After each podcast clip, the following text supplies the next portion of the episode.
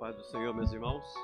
Estamos alegres porque o Senhor tem nos abençoado. E a alegria do Senhor é a nossa força, né? E por isso nós vamos andando, mesmo que às vezes nos esforçando, tamanhas são as dificuldades, mas sempre crendo que o Senhor é aquele que vai nos fortalecendo para que possamos vencer, possamos ultrapassar o limite, né, que está determinado para nós. O Senhor determinou que é que nós avancemos um pouquinho mais, amém? Hoje vamos continuar estudando a palavra de Deus.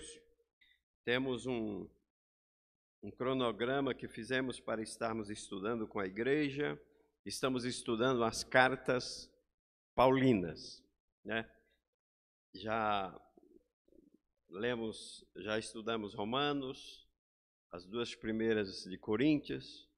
Agora nós queremos hoje meditar em Gálatas. A carta que Paulo escreveu às igrejas da Galácia, né? Que ficou denominado como a carta aos Gálatas. E dentro dessa carta a gente encontra algumas particularidades muito especial.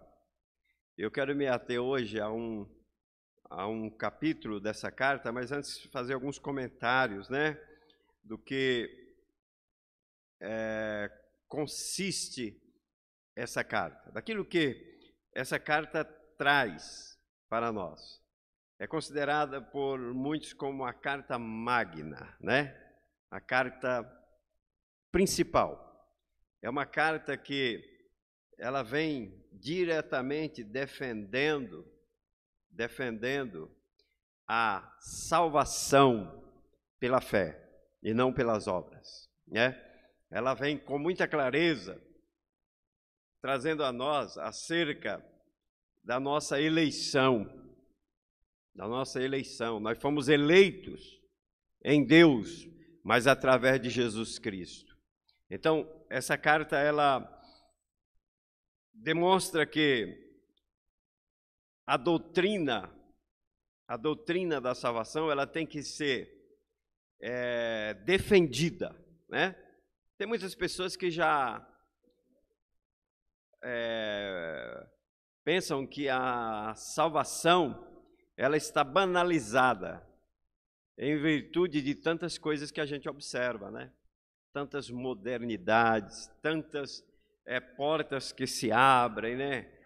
Tantos testemunhos que pessoas dão negativamente e pessoas com isso as pessoas muitos ficam escandalizados. Mas a igreja de Cristo que está caminhando para o céu, ela não olha para essas coisas. Ela olha para o alvo. Ela olha para aquele que nos comprou. Ela olha para Jesus. E o que Paulo procura nesta carta é incentivar a igreja da Galácia a permanecer firme na fé, acreditando que a fé é a base principal da vida de um cristão.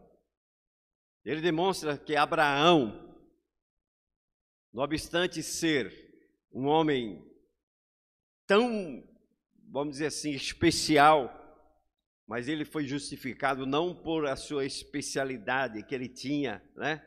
Em conquistar, em vencer, em ser um patriarca, um líder, em ser um ajudador, porque ele ajudava as pessoas, em ser um pacificador, porque ele pacificava onde tinha guerra. Mas não, a Bíblia diz que tudo isto veio para ele como foi atribuído a ele como obras de justiça. Mas o que o justificou foi a fé. A Bíblia diz que Abraão foi justificado pela fé. Quero te dizer nesta noite, se nós estivermos esperando alguma justificativa por algum mérito alcançado, que a gente tem hora que pensa que tem algum mérito, né? Ah, eu sou mais velho, tenho mais tempo de crente, estou mais tempo congregando, e etc, etc, etc. Isto, desculpa falar, mas não vai te ajudar no que diz respeito à justificação. A justificação. Quantas pessoas poderão estar chegando hoje aqui, aceitando a Cristo, e ter o mesmo privilégio que nós temos? O mesmo. Desde que sejam fiéis desde que acreditem em Deus através de Jesus Cristo, desde que abandonem as práticas antigas e que sigam um objetivo, sigam um alvo, Cristo, Jesus, Cristo Salvador, né? Eu quero convidar os irmãos para que abramos no capítulo 5 da carta que Paulo escreveu aos Gálatas, a partir do verso 16. Olha só o que diz: Digo, porém, andai em espírito, e não cumprireis a concupiscência da carne. Porque a carne cobiça contra o espírito, e o espírito contra a carne. E esses opõem-se um ao outro, para que não façais o que quereis. Mas, se sois guiados pelo Espírito, não estáis debaixo da lei.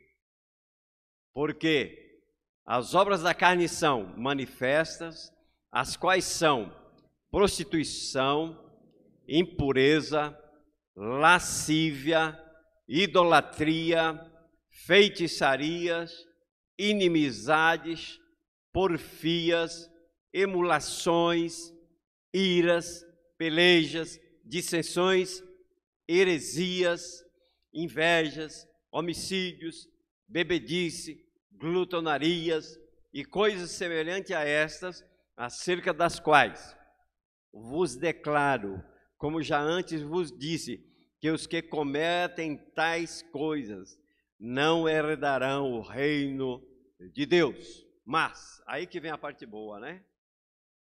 O fruto do Espírito é amor, gozo, longanimidade, benignidade, bondade, fé, mansidão, temperança. Contra essas coisas não há lei. Aleluia. E os que são de Cristo crucificaram a carne com as suas paixões e concupiscências. E se vivemos, se vivemos no espírito, andemos também no espírito. Não sejamos cobiçosos de vanglórias, irritando-nos uns aos outros, invejando-nos uns aos outros. Irmãos, se algum homem chegar a ser surpreendido em alguma ofensa, vós que sois espirituais, encaminhai o tal com o espírito de mansidão, olhando por ti mesmo, para que não sejais também tentado. Aleluia. Levai as cargas uns dos outros, e assim cumprireis a lei de Cristo. Porque se alguém cuida ser alguma coisa, não sendo nada, engana-se a si mesmo.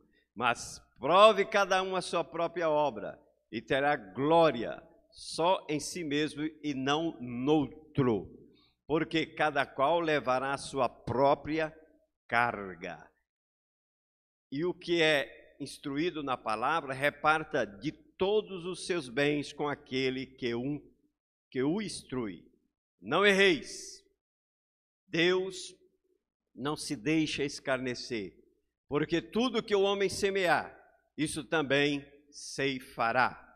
Aleluia!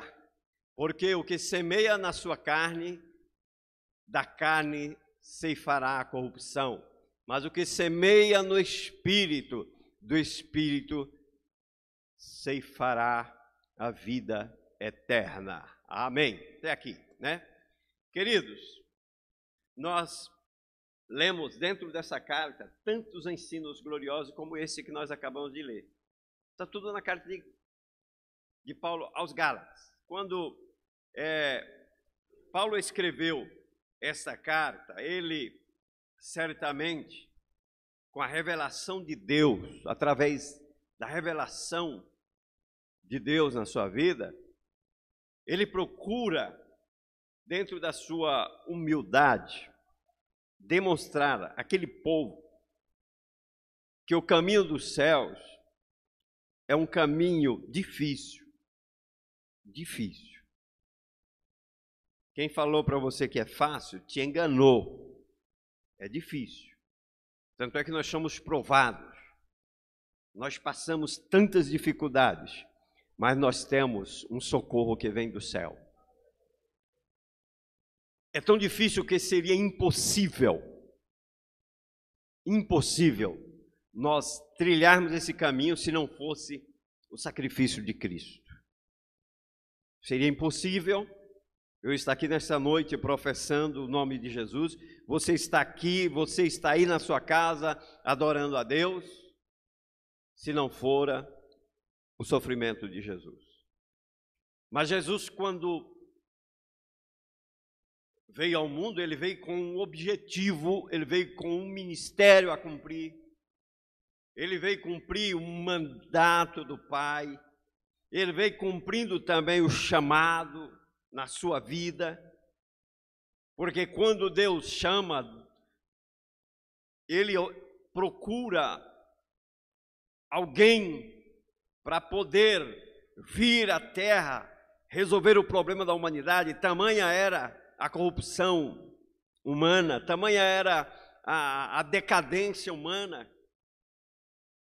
por causa do pecado. E Deus olha do céu à terra, diz a palavra de Deus que ele não vê um justo sequer. Não viu um justo sequer. Se ele não viu um justo sequer, é porque era difícil ser justificado pela lei. A lei havia falhado. A lei, na sua essência, era perfeita. Jamais poderemos falar mal da lei, porque a lei foi dada por Deus, na sua essência, na sua riqueza, com seus preceitos. Mas só que o homem, bem que tentou, mas ele percebeu que pela lei ele não conseguiria o objetivo, a salvação. Não conseguia. Não sei como algumas pessoas ainda nos dias atuais querem ser salvo baseado tão somente na lei. A lei não pode ser esquecida, os seus preceitos não podem ser esquecidos. Principalmente aquilo que Jesus disse, que ela se resume, né? Jesus disse, a lei se resume em quê? Amar a Deus acima de todas as coisas e a quem mais? Ao teu próximo, como a ti mesmo. A ti mesmo. Coisa tremenda isso, né? Quem tem coragem de fazer o mal para si mesmo? Só alguém que está fora do normal, né? Alguém que perdeu o, o senso da vida, o raciocínio legal, que perdeu a noção do que é viver uma vida que Deus deu.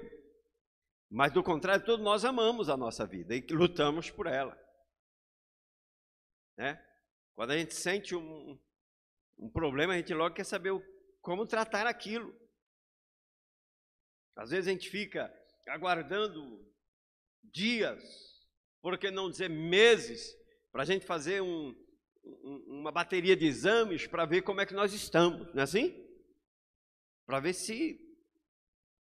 E quando é detectada alguma coisa, logo a gente procura quem? O especialista da área, para cuidar da gente.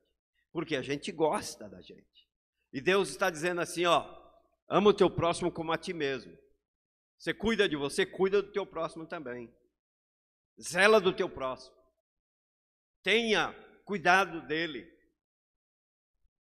Aí eu, eu volto para o, o, o capítulo lido de Gálatas e vejo aqui, é, esse capítulo fala da liberdade em Cristo. Liberdade em Cristo. Eu sou liberto e livre em Cristo. Servir a Cristo não é jugo pesado. Não, não é jugo pesado. Até porque Jesus disse assim, ó, se você está cansado, lá em Mateus, né? Se você está oprimido, faça o quê? Quem lembra? Venha a mim. Venham a mim, vinde a mim. Tomai sobre vós o meu jugo, jugo leve, jugo suave, jugo que vai te dar paz. Esse jugo de Cristo na nossa vida é simplesmente para nos conduzir pelo caminho certo. Porque quem não tem o jugo de Cristo na sua vida, irmão, qualquer vereda ele entra. Alguém deu um grito mais alto lá, alguém profetizou mais alto lá, ele está correndo para lá. Mas quem tem o jugo de Cristo, fica ouvindo a sua palavra, fica ouvindo o que Deus tem a falar com ele. Ele lê a Bíblia e ele entende que a Bíblia é é tudo o que ele precisa. Não precisa nada mais além da Bíblia, né? Ele ele ouvindo as pregações, ele entende que a pregação é a revelação de Deus para a sua vida. E quantas pessoas não entendem assim?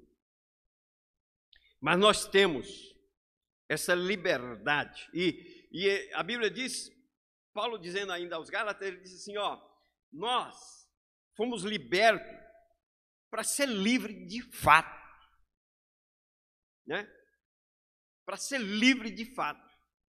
Não foi simplesmente para fazer parte de uma comunidade. De onde você é? Sou da comunidade. Tal e tal e tal. E tem ótimas comunidades. Mas de onde você é? Eu sou da igreja de Cristo. E congrego-me na Assembleia de Deus. Eu sou da igreja de Cristo. Muitos são da igreja de Cristo e congregam-se em uma comunidade, mas ele não é simplesmente uma comunidade. Ele deve ser a igreja de Cristo. Porque nós fomos libertos e livres para servir a Cristo. Né? Não foi para servir a, a, a uma é, denominação, a um ministério, a um grupo, de forma nenhuma a Cristo. Eu sigo a Cristo, eu sirvo a Cristo, eu sou de Cristo, pois eu irei morar com Cristo. E ele, Paulo dizia assim: ó, você que foi livre, não permita que novamente você se coloque debaixo do jugo. Jugo. Jugo da lei. A gente estudando minuciosamente aqui, fazendo um, um apanhado de tudo isso, nós vemos que o próprio Paulo, ele chama Pedro e censura Pedro. E Pedro até então estava preso na, no judaísmo, né? Nas coisas da, da lei. E Paulo censura eles. E mostram a eles que aquilo que eles enxergaram, aquilo que eles viram, que foi o, o, o, sacrifício de Cristo, o sofrimento de Cristo, o ministério de Cristo, não poderia ser vão. Não poderia ser vão. Irmãos, não permita que nada além de Cristo reja a tua vida espiritual. Não permita que outros venham querer reger a tua vida espiritual.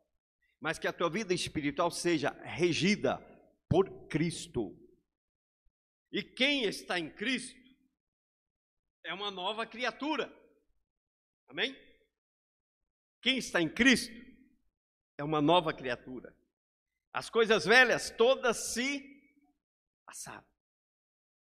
E tudo se faz novo, se fez novo. Então, nesta noite, que nós possamos desfrutar desta liberdade em Cristo, a liberdade em Cristo, e dizer: olha, não vou novamente me colocar é, debaixo do jugo, jugo de escravidão, que me escraviza, que exige de mim coisas que não sou capaz de fazer. E se fizer, estarei me martirizando.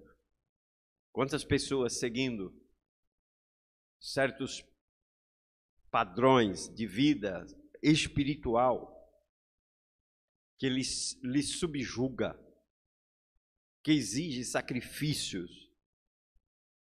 Mas eu quero te dizer nessa noite: Cristo é o nosso sacrifício. Cristo é o teu sacrifício. E quando eu chego lá no verso 16, que nós começamos a ler, eu vejo Paulo dizendo assim: Ó, eu repito a vocês, eu digo, porém,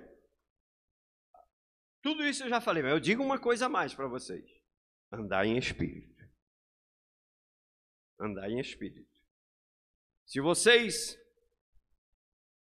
estiverem andando no espírito, vocês não vão satisfazer, não irão satisfazer ou cumprir ou cumprir com as coisas da carne. Não, com a concupiscência da carne, com os males da carne.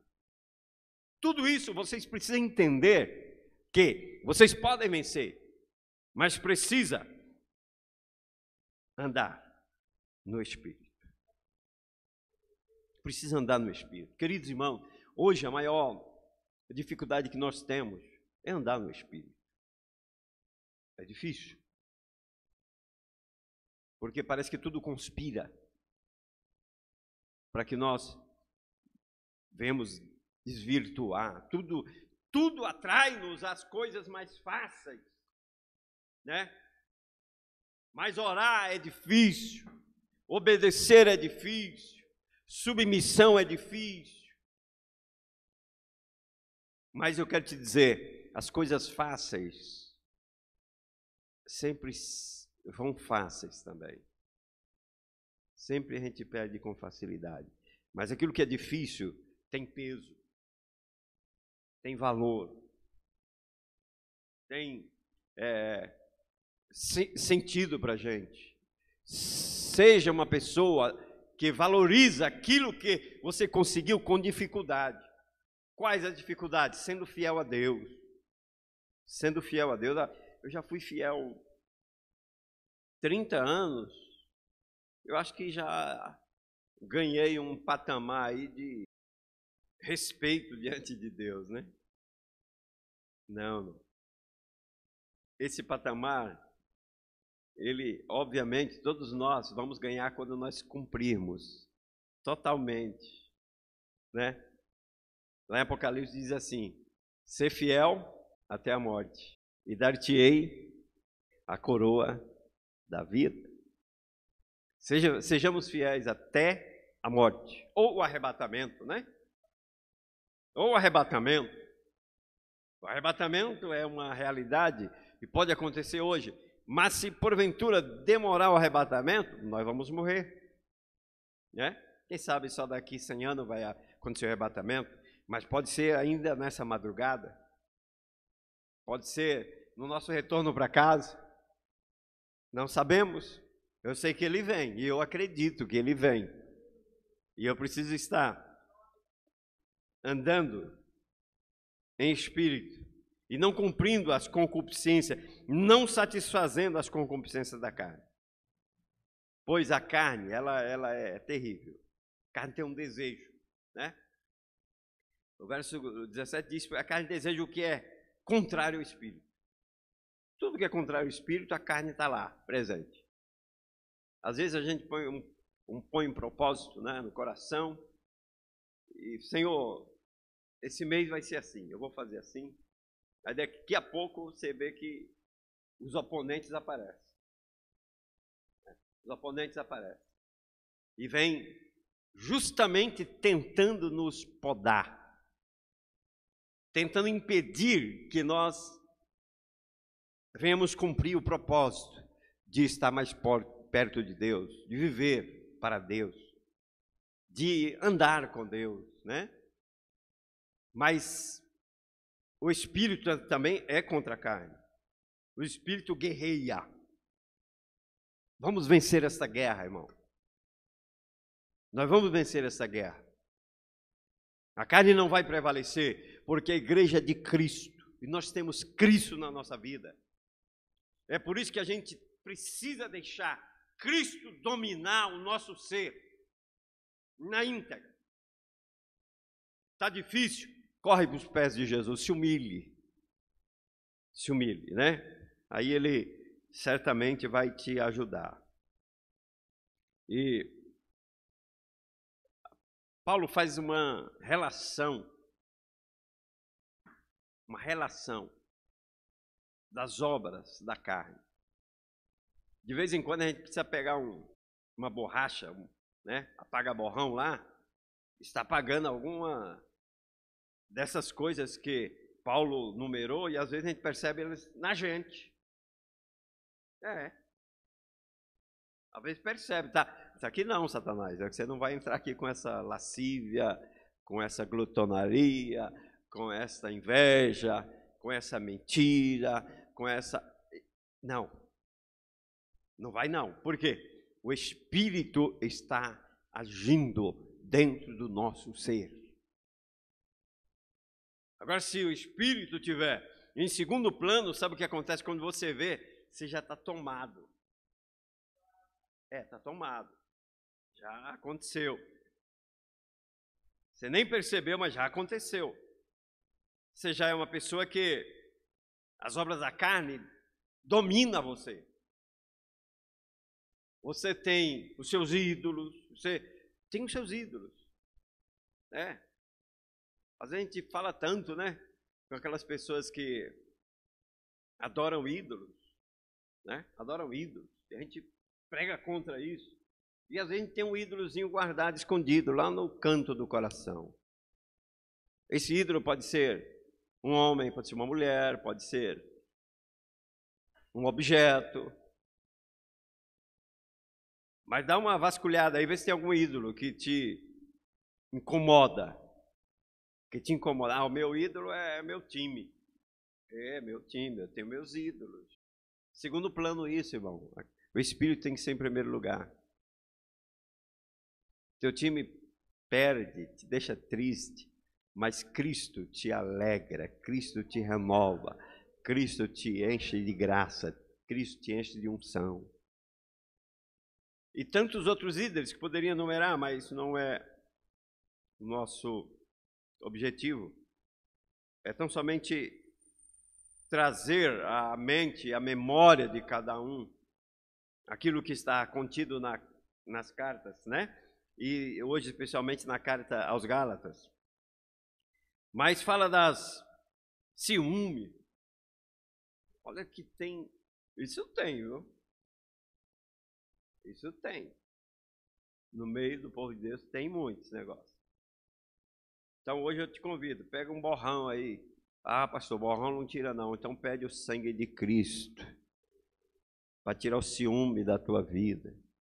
Tem gente que pensa que ciúme é só é, do namorado para namorada, do esposo para esposa e vice-versa. Não, tem pessoas que têm ciúme. Até de pessoas na igreja. Ah, se eu ver alguém conversando com a irmã Fátima, eu vou ficar bravo. Por que, que ela está conversando com ela e não conversa comigo? Por que conversa com ela e não conversa comigo? Por que, que faz isso para ela e não faz comigo? Irmão, se você vê alguém conversando, alguém abraçando, alguém ajudando, dê glória a Deus, não fique ciumado, não. Não fique ciumado, não. Se você puder, faça o mesmo. Faça o mesmo. Né? Inveja. Não devia ter, né? Não devia. Mas de vez em quando aparece algum, alguma obra de inveja por, no meio, no meio. No meio. Mas há um conselho de Deus para a nossa vida. Repreenda isso. Apague isso da tua vida, né? E outras coisas tantas que Paulo numerou aqui, né?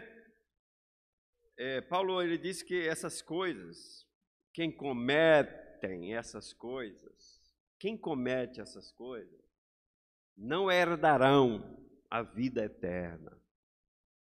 Não herdarão. Irmãos, eu estou pregando hoje para uma igreja que vai morar com Cristo.